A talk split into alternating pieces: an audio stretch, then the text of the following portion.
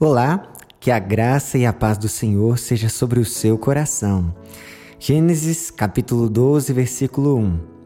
Ora, o Senhor disse a Abrão: Sai-te da tua terra e da tua parentela e da casa de teu pai, para a terra que eu te mostrarei. Com grande alegria para um servo do Senhor é ouvir a sua voz estar disposto a diligentemente seguir as prescrições que saem dos lábios do Senhor através de Suas palavras. A voz do Senhor é o verdadeiro direcionamento, a bússola que nos faz caminhar com destino certo. Mas, para que trilhemos esse caminho, precisamos ter fé.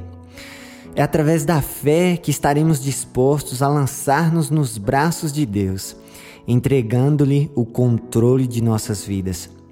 Abraão ouviu a voz de Deus e tornou-se disposto a obedecer por meio da fé. É como se pudéssemos enxergar o que não se pode ver, esperar o que não é palpável, tangível.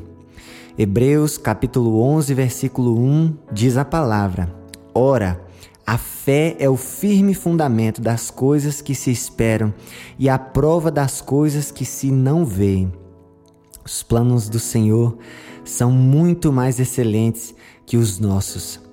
E nós não temos ninguém melhor que Ele para ser nossa direção.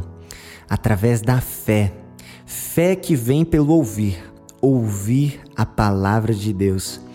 Mergulhe na palavra do Senhor Assim aprenderás o caminho da fé.